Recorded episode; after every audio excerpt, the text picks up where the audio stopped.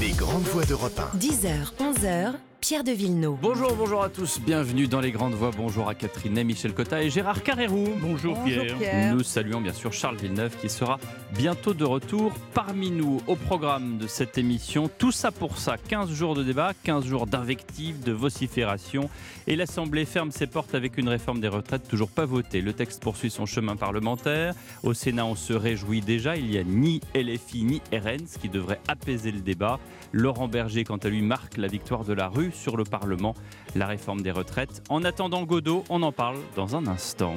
Bientôt un an de guerre en Ukraine et une nouvelle phase se trame. Hier, Emmanuel Macron a clairement marqué son hostilité à la Russie, estime que la diplomatie a fait son temps. On est désormais très loin des propos de ne pas humilier les Russes. Alors, la guerre, dirait la Merteuil, la guerre, la vraie, co-belligérant ou pas, au diable la sémantique, deuxième sujet de discussion. Et puis l'affaire Palmade a révélé combien la drogue dure, la cocaïne et d'autres étaient présentes sur le sol français. Quel état des lieux de la drogue en France On en parle en fin d'émission. Le débat a donc pris fin hier à minuit à l'Assemblée nationale sous les cris d'Olivier Dussopt, sous les députés NUPES qui se sont levés comme un seul homme pour quitter l'hémicycle, sans la motion de censure du Rassemblement national qui a été rejetée. Voilà le résultat de 15 jours de débat sur le projet de loi de réforme des retraites. Enfin, Gérard Carreau, si l'on peut parler de débat. Oui, alors vous vous posez la question euh, qui a gagné, qui a perdu? Et je comprends qu'on se la pose après tout ce qui s'est passé. Alors je vais déjà commencer par le plus facile c'est qui a perdu? Hein, Qui a perdu? Et ça va être court, mais c'est la démocratie dans son ensemble et la démocratie parlementaire particulièrement. La démocratie dans son ensemble parce que preuve a été faite, preuve a été faite pendant tous ces jours qu'on ne peut pas effectivement avoir un débat intéressant, intelligent, complet, serein sur une réforme importante euh, dans notre République. Ça, c'est une démonstration terrible. Et deuxièmement, la démocratie parlementaire, c'est le Parlement déjà souvent dévalué dans notre, dans l'esprit des gens, le député, le Parlement. Euh, aujourd'hui, il prend un, un, coup supplémentaire, il n'en avait pas besoin. Alors pour répondre par contre à votre question, et là je vais être aussi très court, qui a gagné? Eh bien, qui a gagné? Il y a deux pseudo-gagnants pseudo-gagnant. Mmh. La France insoumise qui a pris, de mmh. par ses excès dans tous les sens, le contrôle de ce qu'on peut appeler la gauche. La gauche est, est devenue l'otage absolu de cette LFI, dirigée par un homme qui est maître du jeu, qui est Mélenchon. Et le deuxième pseudo-gagnant, mmh. parce que ce n'est que le premier round et qu'il y aura le round social qui commencera dans quelques semaines, le, deuxième, c'est le président de la République, Macron. Mais il y a entre les deux, et je le dis, je l'ai déjà dit, mais je le répéterai incessamment, il y a entre les deux une sorte de complicité objective. Macron et Mélenchon, dans cette affaire, sont des mmh. alliés objectifs. Oui, alors Michel Cotta. Si alliés objectifs il y avait, je pense que c'est plutôt euh, le Rassemblement national et, les NUPES quand même. Enfin bon, non, c'est vrai. Ah, pas du tout. Euh, Alors, pas du tout, mais je te répondrai ah ben, pas. oui, si je peux. oui, tu peux. parler. Alors, la NUPES, moi, je trouve que, euh, bien sûr, pour certaines personnes et pour notamment les gens qui sont insoumis, euh, elle a mené le jeu. Enfin, elle a mené le jeu pour le défaire. Euh, c'est pas une force de proposition. Il n'y a pas une proposition qui est arrivée. Il y a 3600 amendements, encore en 12 000. Dans On lequel, avait 13 000 au euh, départ. 13 000 au départ. Les gens en enlèvent et puis ils se font attraper et, ils se font engueuler publiquement par Mélenchon et donc ils les enlèvent plus. Euh, on a l'impression quand même que ces insoumis sont à une croisée des chemins. Mmh. Les socialistes ne sont pas toujours d'accord. Euh, les Verts leur ont reproché, aux insoumis euh, d'avoir effectivement euh, bousculé le, débat. Quant aux insoumis, maintenant, on sait qu'il se bat, qu'il y a des clans dans les insoumis, puisqu'on voit que dans le même temps où Jean-Luc Mélenchon dit quelque chose, Alexis, Corbière. Alexis Corbière et Clémentine Autain disent le contraire dans un autre, dans un autre lieu. Donc quand même, le perdant, moi je, tu dis que c'est un gagnant, c'est un gagnant euh, sur le temps de parole, si j'ose dire, mais c'est pas un gagnant dans la réalité, c'est quand même maintenant une force qui empêche et qui a montré qu'elle empêchait une majorité déjà fragile, euh, déjà inexistante, de fonctionner. Catherine Oui, euh, quand Gérard dit que le grand perdant, c'est la démocratie, c'est vrai, parce que Jean-Luc Mélenchon montre qu'il est arrivé en sachant qu'il n'y aurait pas de débat. Et ce qui est intéressant, c'est de voir comment le tweet qu'il a envoyé alors que les, les, communistes mm. retiraient leur amendement, les socialistes avaient fait la même chose pour aller jusqu'au bout, jusqu'à l'article 7, pour vraiment se prononcer. L'article 7 sur les 64 sur, ans. les 64 ans. Il a envoyé un, un, tweet où il disait Pourquoi se précipiter sur l'article 7 hâte de se faire battre. C'est-à-dire qu'il pensait, c'était presque un aveu de défaite, il pensait qu'il y avait un risque que ça soit voté à l'Assemblée nationale. Mm. Ce en quoi d'ailleurs il se trompait. Parce qu'il faut le savoir, le gouvernement finalement hier soir respirait. L'article 7 n'est pas passé parce qu'il n'était plus sûr de rien. Parce que la deuxième chose dont on ne, ne parle pas, c'est l'attitude des LR qui est absolument incompréhensible. L'autre jour, qu'ils aient été 38 à refuser un amendement qui parlait de l'emploi des seniors pour une sur raison senior. sur l'index mmh. senior pour des raisons qui sont les leurs, a montré quoi?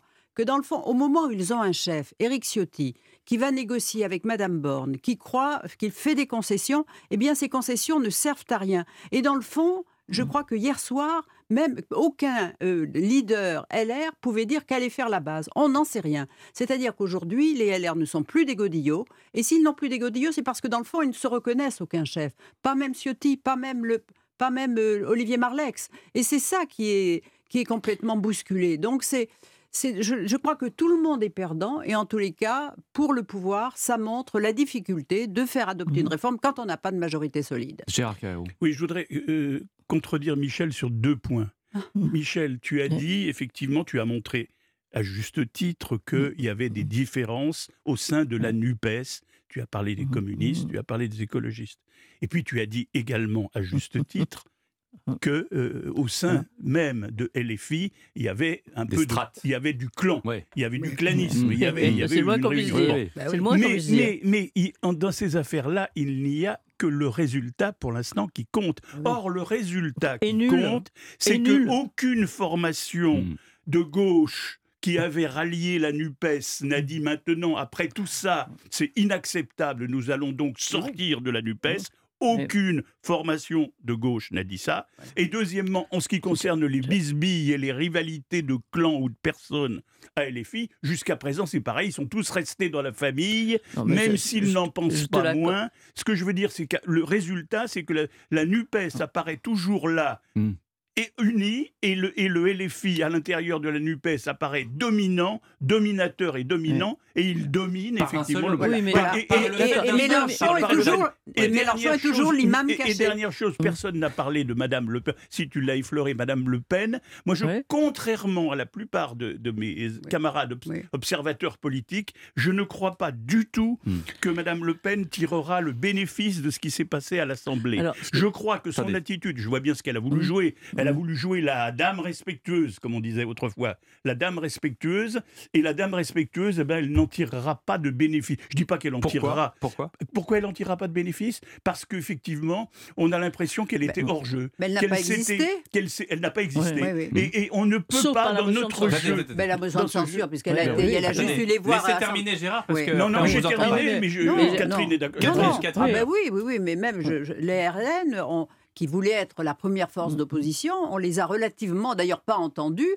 Et le dernier coup d'éclat de Madame Le Pen, qui a pensé que c'était mm. intéressant de mettre tout le monde, mm. euh, que les gens se décident sur sa motion de censure, eh bien personne ne l'a voté. Donc elle a loupé son coup et donc elle apparaît comme une actrice sans rôle dans cette bagarre. Euh, voilà. et je ne sais pas si, ce si ces électeurs euh, qui doivent être comme la majorité, enfin comme une grande majorité des Français hostiles à la réforme, lui en seront gré. Mais, pourquoi, avoir proposé, pourquoi, avoir proposé, cette motion de censure? Ah Parce que elle pensait, évidemment, donc elle, ne s'était pas manifestée hmm. et elle s'est dit au bout d'un certain temps que, ne pas, se manifester, que ne pas se manifester, c'était quand même ennuyeux hmm. parce que les gens commençaient à dire ah mais finalement euh, un il n'y a pas de proposition du Rassemblement national, il n'y a pas eu une proposition.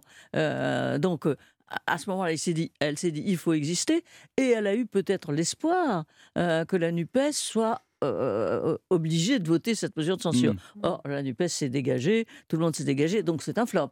C'est un flop. Ça aurait pu être un référendum, si j'ose dire, euh, sur la retraite, si tout le monde avait, mais c'est un flop.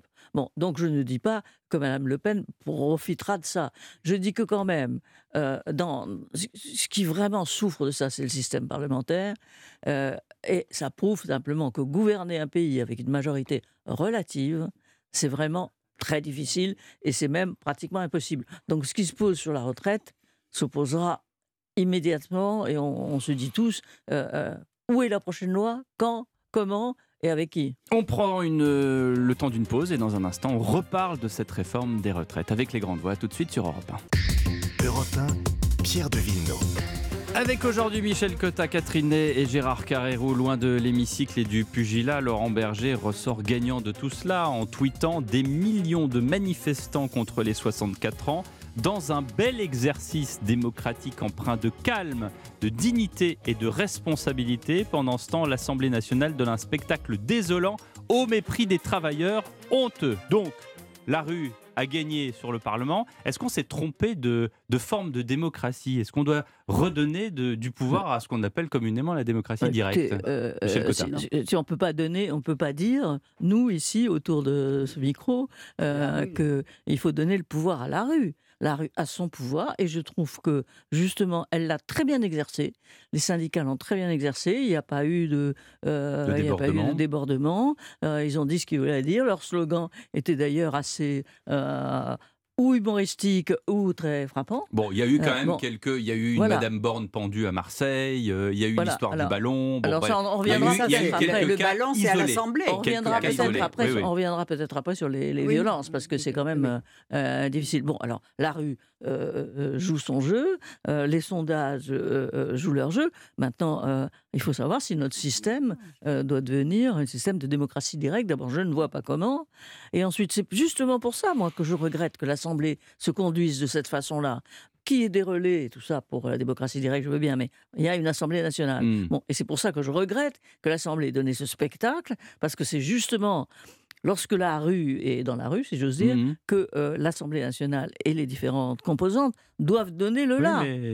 L'Assemblée nationale, quand elle n'a pas de majorité absolue, oui, ce qui se passe Autrement, euh, sur le poids de la rue, euh, on a bien vu en 2010, je vous mmh. rappelle le nombre, le nombre de manifestants. On a vu, mais même c'était François Fillon qui se vantait à un moment donné en disant euh, quoi euh, Eux, ils ont eu qu'un million euh, sur le mariage pour tous. Moi, j'ai eu deux millions contre moi. Bon, donc, je crois que quand même, c'est pas à la, à, la rue de dicter, de dicter sa loi. Maintenant, c'est au syndicat, effectivement, d'exprimer. Ça ne me choque pas du tout que les syndicats expriment de la façon dont ils l'ont fait leur position. oui, deux remarques. Au niveau des leaders, la gauche, quand même, la gauche, ça existait et ça existe encore dans mmh. ce pays. Elle a donné deux présidents dans la période contemporaine, récente. Elle a donné deux présidents de la République qui ont eu une majorité, François mmh. Mitterrand et puis euh, François Hollande. Et cette gauche, que reste-t-il aujourd'hui de cette gauche dans ce spectacle que nous venons de vivre? Il reste deux images. Il reste celle de Mélenchon, j'ai dit ce que j'en pensais, et il reste celle de Laurent Berger, qui n'est pas un, un homme politique au sens propre du mot, qui apparaît aujourd'hui presque comme le salut, disons au moins l'honneur, l'honneur mm. d'une forme de gauche politique, dont il n'est pas. Il, se défendrait s'il était face de nous en disant Moi, je ne suis pas un homme politique. Mais il apparaît comme le seul homme politique républicain de gauche dans cette affaire. Et la deuxième chose que. Vous lui voyez une carrière politique Je ne sais pas. Non, non, je, ne sais. En tout cas, il n'en a pas envie pour l'instant, apparemment. Non, mais la deuxième chose que je voulais dire, c'est qu'effectivement, je crois que Catherine l'avait dit tout à l'heure, je crois que le système de la Ve République, décidément, ne fonctionne mmh. bien depuis le général de mmh. Gaulle. Hein. Il a fonctionné peu ou prou, il a fonctionné que quand il y a une vraie majorité à l'Assemblée. Ou alors une cohabitation. Mais quand il n'y a pas... Attendez, je finis ma phrase. Quand il n'y a pas de, de, de majorité, ce qui est le cas, à ce moment-là, on a un irrépressible retour à ce qui a été le démon qui avait amené le général de Gaulle, c'est-à-dire la quatrième République. La République des partis, l'indignité dans les, dans les travées, hmm. les, alliances contre nature, tout ce qu'on veut. C'est-à-dire qu'il n'existe que ou une majorité qui suit de Godillot quelque part le chef d'État, ou alors c'est le j'allais dire le BINS. Catherine eh là, tu vois, tu donnes absolument tort à ceux qui font des papiers, des trucs et qui plaident pour le retour à la proportionnelle, y compris intégrale ou des doses de proportionnelle.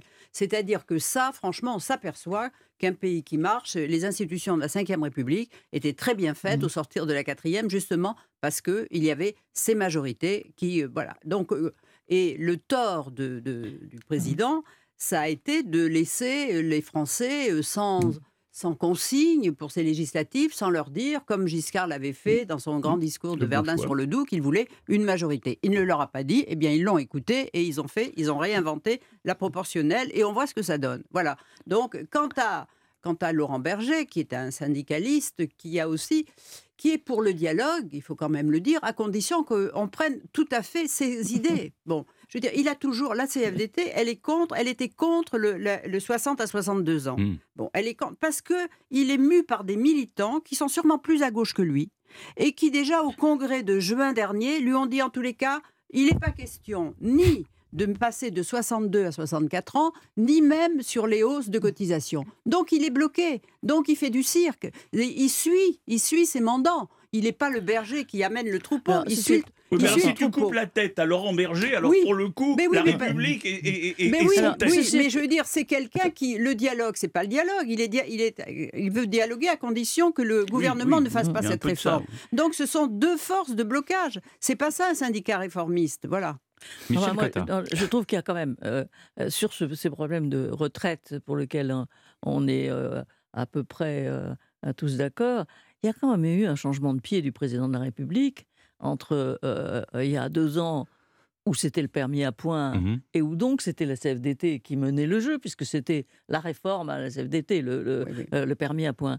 Et d'un seul coup... vous Tellement formidable voilà. que pas applicable voilà, aussi. d'un hein. seul coup, euh, alors que on, on savait que euh, le président de la République trouvait que son premier ministre Édouard Philippe était favorable. Oui, Mais oui, c'est oui, ça. c'est ça. oui, mais oui, oui, c'est ça. alors, Ah, oui, parce que le permis à oui, points, c'est oui, autre parce que c'est- par, euh, non, Non, parce que comme elle roule en voiture, j'espère Michel, que- évidemment. J'espère que nos auditeurs en rectifient de même. Non, non, parce que j'ai un doute depuis tout à l'heure. De quoi elle parle Donc, euh, ça, c'était vraiment.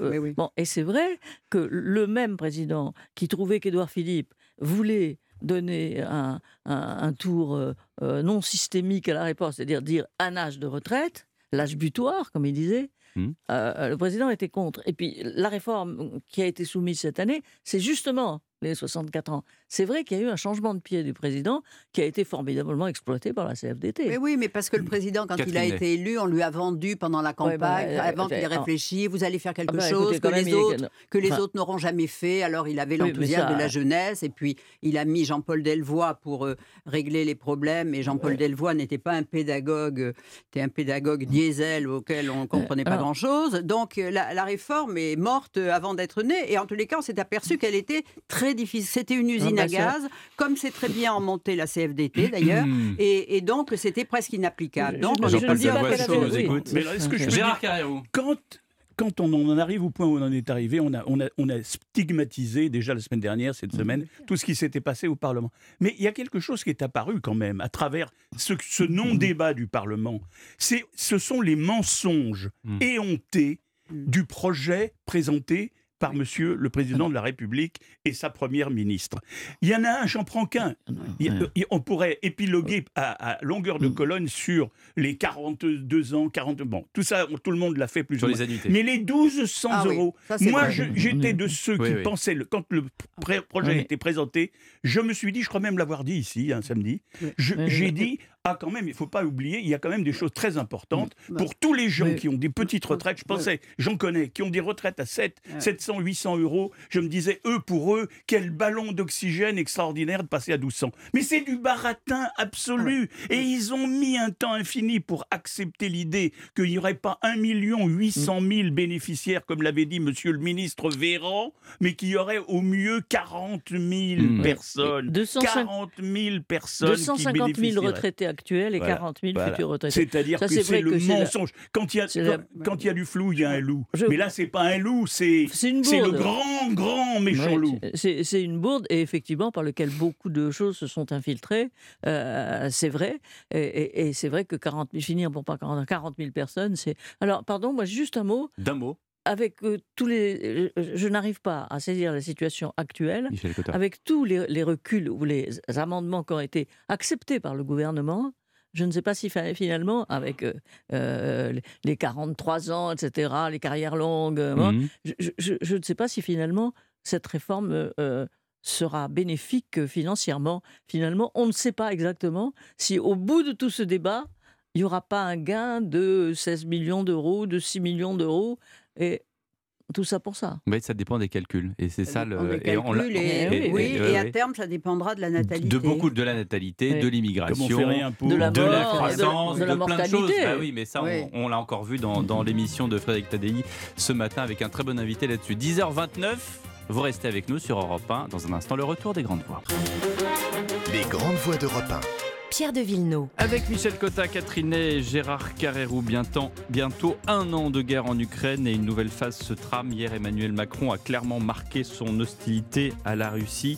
Je parle de son intervention à la conférence de Munich sur la sécurité qui se déroule tout ce week-end en présence de 150 représentants gouvernementaux qui s'y retrouvent sans les Russes. Emmanuel Macron très clair, il faut mener les Ukrainiens à la victoire, les Russes à la défaite et il n'y a plus de dialogue possible, dialogue diplomatique Et en- possible, Et en tout cas, c'est ça. Le moment n'est pas à la recherche. euh, Le moment n'est pas à la recherche d'une solution. On n'en est pas là. C'est vrai que euh, c'est la première fois où le, le président de la République a euh, résumé l'état de ses réflexions, puisque on peut comprendre qu'elles aient changé, hein, mais ça c'est euh, naturel. En tout cas, sur euh, donc l'heure n'est pas au dialogue.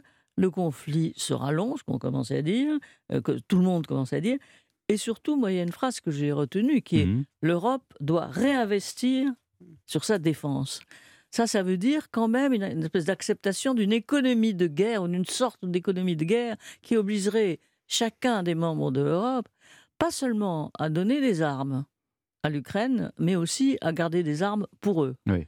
Et ça, ça me paraît vraiment un, état de mobilisation de, euh, de l'Europe qu'il n'avait jamais, euh, n'avait jamais envisagé et euh, qui est évidemment loin de. Il faut à un moment donné laisser la porte de sortie à Moscou. C'est une phrase un peu en écho à ce que disait Zelensky quand il disait que Mm. si l'Ukraine tombait, c'était l'ensemble de l'Europe qui Oui, allait tomber, mais, mais- c'est une autre façon de le dire, Oui. je trouve. Oui, c'est le chant- oui, ça, que, que, que, que Zelensky dise ça, c'est son, si j'ose dire, c'est son job. Donc, credo. Et, et- et c'est son créneau, bien sûr.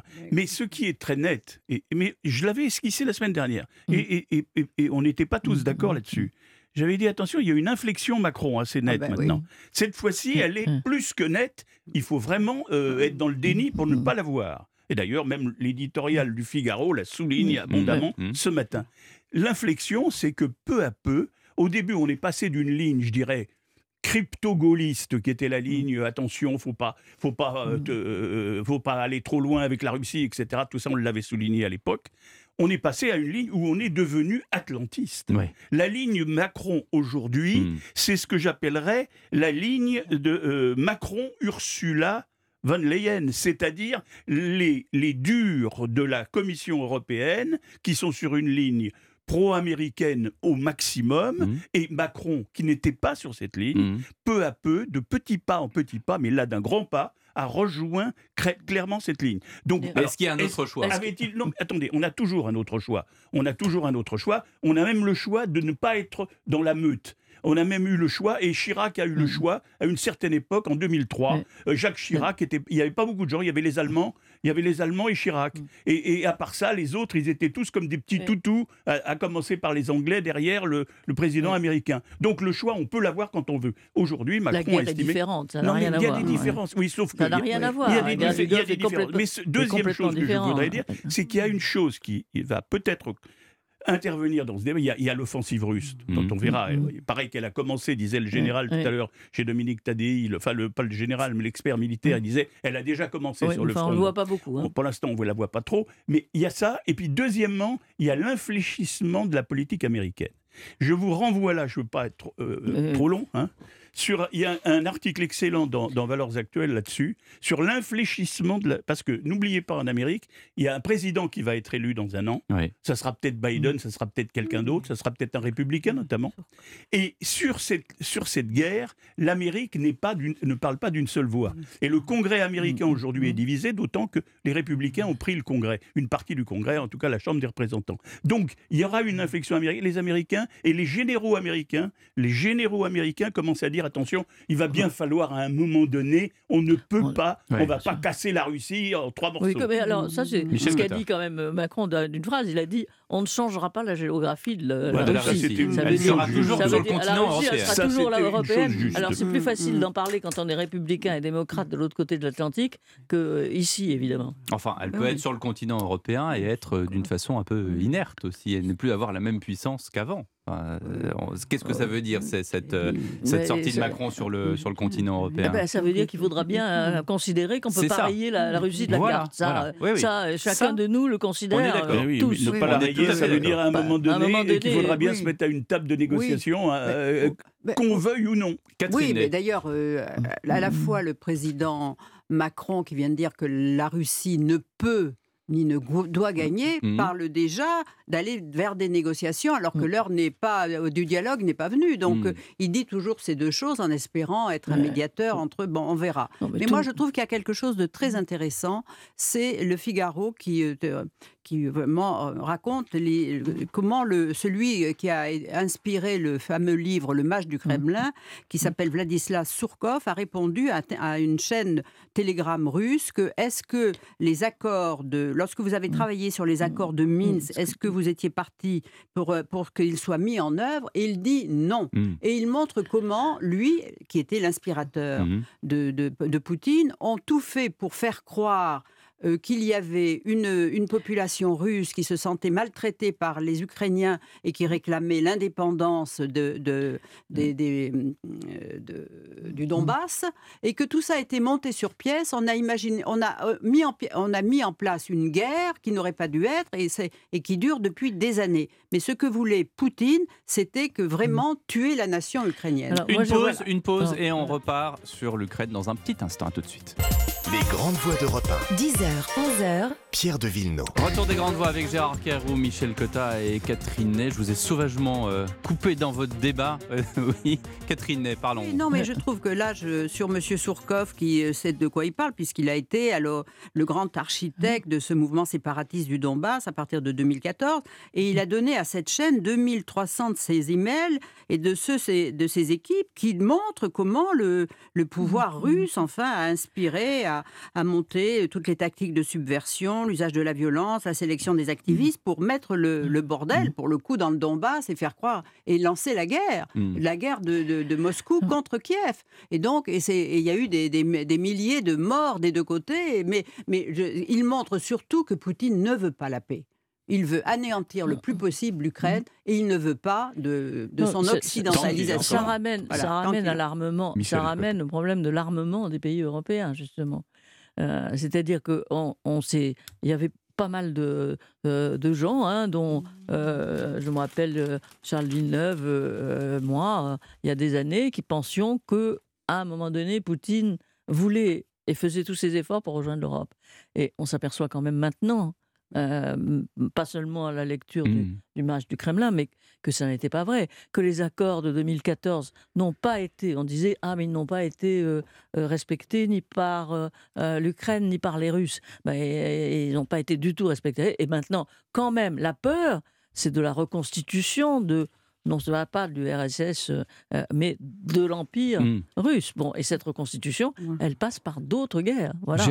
Oui, le facteur décisif euh, dont on, on se, on se garde de, enfin pas, pas nous, mais je veux dire dont on se garde de parler en général, et notamment hier à la réunion européenne à laquelle le président de la République française participait, c'est que les avions. Quand et comment Ouais. Parce que on sait, et l'expert militaire qui était ce matin chez Tadei l'a expliqué, euh, les avions seront décisifs s'ils s'ils ne sont pas là.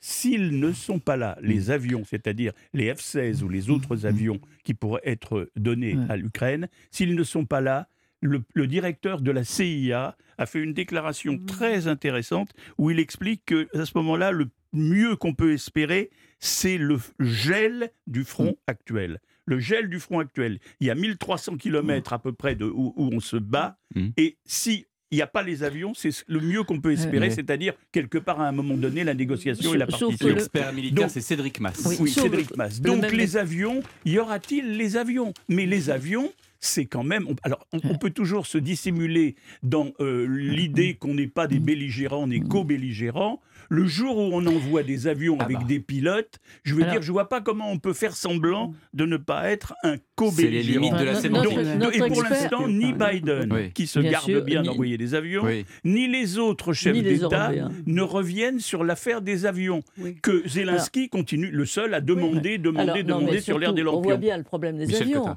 Euh, c'est que d'abord, il y a des avions ukrainiens qui volent, contrairement euh, Oui, mais à ce qu'il des a dit notre des expert vieux aussi. zingues, oui. C'est des vieux, peut-être, mais ils volent, ce qui prouve que la Russie a perdu sa bataille de empêcher euh, les, les- les vols euh, ukrainiens. Et deuxièmement, c'est vrai que si on envoie des avions, euh, si c'est pour euh, euh, bombarder des F-16, juste pour bombarder la ligne de, bata- Mm. la ligne de Mm. front, Mm. ça paraît euh, excessif. Et on voit mal comment euh, des euh, avions américains de Mm. grande puissance ne finiraient pas finalement euh, que ce soit une gaffe ou que ce soit volontaire, par taper sur le, euh, sur le territoire euh, de, de la Russie. Et dans ce cas-là, en effet, c'est la guerre mondiale. Oui. Catherine. Bon. Non, mais avant de parler des avions, il faut parler aussi des chars léopards. Longtemps, Olaf Scholz a été euh, critiqué par les, les Européens du Nord et de, euh, qui avaient des chars léopards et qui disaient mais comment il faut l'autorisation, on veut les donner à l'Ukraine. Bon, et puis euh, le, chancelier qui était hier à Munich a aussi rappelé avec son ministère, son nouveau ministre de la Défense, que ces chars léopards qui sont en Pologne ne sont pas, euh, sont pas prêts à, l'emploi. Et donc, faut pas lui faire la leçon et que il va, il va lui envoyer et que il, il dit aujourd'hui que l'Allemagne, après avoir longtemps hésité, est le pays qui, selon sa puissance économique et ses forces, euh, aide le ouais, plus l'Ukraine. Et consa- Voilà. consacre 2% du PIB De euh, 2% du- au de son problème- PIB. au problème de défense. Euh, 10 oui, heures. moi, je trouve un peu cette, que cette guéguerre Oui. entre qui fait plus, qui fait moins, Ouais. euh, je trouve que c'est un peu, euh, c'est un peu ridicule. Est-ce qu'on doit rappeler que les Polonais accueillent 4 millions d'Ukrainiens euh, dans leur maison Oui, oui, et mais non enfin, pas sur dans les camps? Mais, mais pas- je sais bien que Après, c'est parole contre parole. Oui, Enfin, non, voilà. mais- Non, bon, mais alors, je j'ai vais pas m'étendre sur le sujet un pour les raisons que vous savez. Les Pays-Bas, les Pays-Bas qui ont des chars léopards ne peuvent pas les envoyer parce qu'ils sont, ils marchent Mais- pas. quoi. En gros, voilà, Tout- tous les léopards qui sont, qui oui, n'ont jamais servi. Vous voyez, ce sont faut les des léopards restent à la niche, oui, les léopards restent à la niche. 10h46, on parle de la drogue en France dans un instant avec les grandes voix tout de suite. Les grandes voix d'Europe 1. Pierre de Villeneuve. Avec Gérard Carreau, Catherine Ney et Michel Cotta. Et cette affaire Palmade que, dont vous avez entendu les derniers développements dans le journal de 10 heures, une bataille des juges qui se met en place, le comédien est mis en examen. Cette affaire Palmade, avec les addictions à- du comédien, a révélé combien la drogue était présente en France. Je vous donne qu'un chiffre. D'après l'Observatoire français des drogues, il y a 600 000 consommateurs de cocaïne en France, Gérard Carreau. Oui, on, on a le mérite, si j'ose dire, de cette affaire terrible, c'est qu'on a un projecteur qui s'est allumé, qui montre quelque chose qu'on ne soupçonnait pas, tout au moins, on ne soupçonnait pas l'ampleur. Non, Michel me regarde en disant que j'avais l'air de ne pas. C'est- Je- bien sûr, tout le monde sait le, le, Non, mais le on pensait cannabis. qu'il y en a plus. Les- les- on les- était en train de se Oui, dire qu'il y en avait mais, plus, mais, mais 600 voilà, 000. mais, mais l- l'immensité de, de, de, de ce qu'est la, la drogue, et notamment les drogues dures, et Mhm. notamment la cocaïne, mais il y a aussi l'héroïne, etc., en France. Mais je voudrais quand même, moi, faire un commentaire, puisqu'après tout, la justice en France est rendue au nom du peuple français. Hein, c'est bien comme ça, on dit au nom du peuple français, etc. Je trouve qu'au nom du peuple français, la justice a envoyé un très mauvais signal. Très mauvais signal. Pourquoi? D'abord parce que la justice, euh, pour les gens, c'est la justice avec un J majuscule. Or là, on a une justice qui est divisée. Mm. On a un Mm. parquet, Mm. Le, le procureur de la République, c'est l'instance qui dirige le parquet, le procureur de la République avait demandé la détention Oui. provisoire. Et on voit quoi? On voit que non seulement Pierre Palmade n'a pas été mis en détention provisoire, il a été mis effectivement en- dans une enceinte, je dirais, médicalisée, ce qui aurait pu être fait d'ailleurs au sein d'une détention provisoire, mais les gens... Tout le monde n'a retenu qu'une chose hier en fin d'après-midi, c'est qu'il n'irait pas en prison. Et tout le monde, peut-être à tort, peut-être à tort, mais tout le monde a retenu que si c'était pas Palmade, si c'était Monsieur Tartampion, Peut-être que M. Tartampion eût- soit allé en- serait allé en prison. Or, c'est ça qui n'est pas possible. Et d'ailleurs, le- le- la pire des choses, c'est qu'il va y avoir un appel dans les 15 jours qui viennent. Il va y avoir un appel où, effectivement, une cour d'appel, c'est-à-dire encore des juges, va avoir à décider entre une décision du procureur de la Mm. République et une décision du juge de la liberté. Bah, oui. Lequel juge de la liberté? Je ne sais pas qui il est. Moi, je serais à sa place, j'aurais du mal à me regarder dans la glace ce matin. Non, moi, je suis. Je- Les juges de la liberté, ils ont plus tendance à donner la liberté aujourd'hui qu'à mettre les gens en prison. D'ailleurs, enfin, je crois que c'est Oui, facile de vrai. dire parce que c'est C'est vrai, vrai. que tout le monde attend la prison. Une seconde. Tout le monde attend la prison parce que la prison, c'est le châtiment de Dieu. C'est le châtiment. C'est le euh, châtiment euh, des malfaiteurs oui, ou de ceux qui ont oui, commis oui. des actes. Mais Bah oui. euh, Ben, c'est euh, là pour ça la on- prison. Laisse on est Dieu où il est, là. Mais d'abord, un, ça ne procède de la décision de le mettre euh, avec un bracelet et dans un, un- un organe hospitalier. euh, il n'a pas une liberté. hein, il ne pas, il peut pas Mm. courir dans les champs. Donc, deuxièmement, il y a un procès qui viendra, un procès normal dans Oui. lequel peut-être. Effectivement, avec le recul des choses, on le mettra en prison.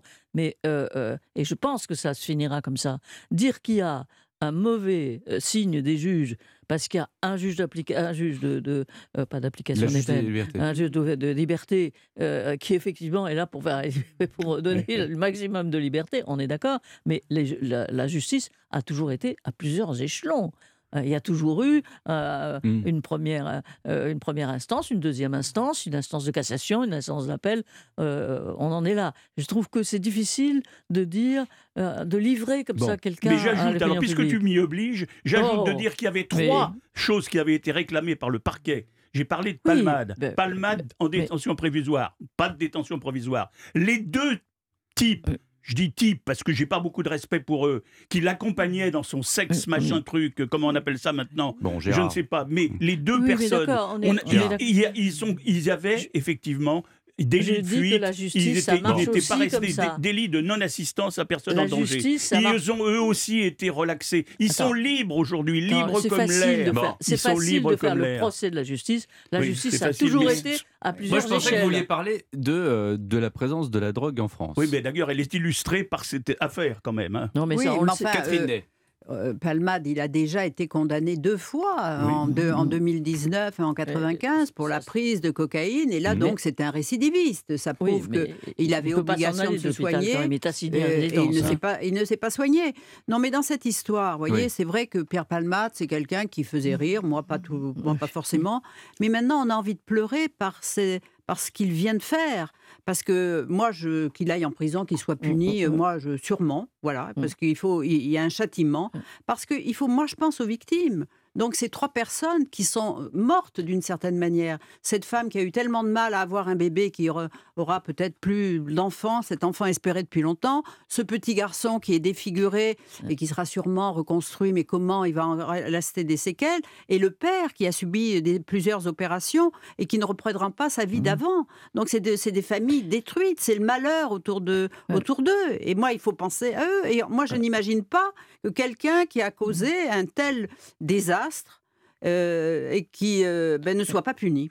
Voilà. Ah, mais et non, pour mais moi, la attends, punition, attends, mais- euh, ça peut pas être autre moi chose que la Michel prison. Cotin. Moi non plus, je, moi je ne suis pas sûr que la prison soit euh, la seule punition jamais envisageable, mais enfin bon, moi je suis persuadé qu'il y aura un procès et qu'il finira je suis effectivement par un persuadé du contraire. Moi, je suis persuadé qu'il- y aura un procès dans trois ans Eh ben, je te et qu'il sera, il y aura une condamnation avec sursis. Je Parce crois- qu'entre je temps, ne on aura trouvé de nouvelles ça. circonstances atténuantes. Je ne Oui. crois Et pas vous verrez, mais on n'en Non, mais parlera enfin, plus. On ah, n'en c'est très plus. bien, c'est dans l'air du temps. De Non, c'est pas l'air justice. du temps. Là Oui. aussi, tous Bon, les, c'est- non, c'est pas tout- l'air du toutes temps. les instances sont euh, et le Parlement est par terre et la justice est Ah ben, injuste. le Parlement est par terre, c'est Euh, pas de ma non, faute. non, hein. et, et la justice est injuste. Bon, attends, et- il faut que, et un procès, ça se passe en plusieurs étapes. Et ça ne commence pas, ça ne finit pas hier, quoi. Le, procès n'a pas fini hier. Il ne finit que commencer. Il ne fait que commencer. Et, et, tout J'ai le dit monde que c'était un mauvais signal. ouais, On ouais. commence par un signal. Bon, et, euh, je dis qu'il ne fait que commencer. Oui, mais- Et je dis aussi que on, on- Remarque. on est tous euh, malheureusement euh, atteints par euh, cette famille et, et- et ces gens, euh, mais qu'on est sûr aussi que ça ne rendra pas euh, leur Oui, santé. ce Oui, oui, mais-. Catherine euh. On peut dire aussi que cette, cet accident tragique, euh, c'est un, un demi-suicide pour l'acteur. Parce que maintenant, il ne fera Mm. plus l'acteur, il ne fera plus jamais rire personne. Et il sera, Mm. je veux dire, il est plus employable. Il est plus regardable. C'est de- Lord de Kanta qui avait tué euh, sa, sa compagne. Mm. C'est des gens dont on ne voudra plus voir. Il a réémergé après. hein. Je te rappelle que Quentin, finalement, au bout du compte, il a Comment il a réémergé. Ben, il a fait quelques petites, euh, euh, quelques petits récit- Oui, récitals mais sans. après. Oui, mais enfin, Non, on est tu vois, on parle de lui, globalement, il a quoi. disparu. Non, mais il, ouais, est- il ouais, a enfin, disparu, c'est plus une bien vedette. Eh bien nous, c'est pour nous l'heure de disparaître Ouais. aussi, chers amis. 10h56, merci pour cette belle transition. Laurent Mariotte nous attend. Bonjour Laurent. Bonjour Pierre, bonjour les grandes voix. Bonjour. 11h, eh bien on reste à l'heure du café, nous figurez-vous ce matin. On vous emmène faire le tour des baristas, on va même cuisiner le café. Et Roman Boringer vient partager le plat Ah. du jour avec nous. À Ah bah tout de suite. on arrive.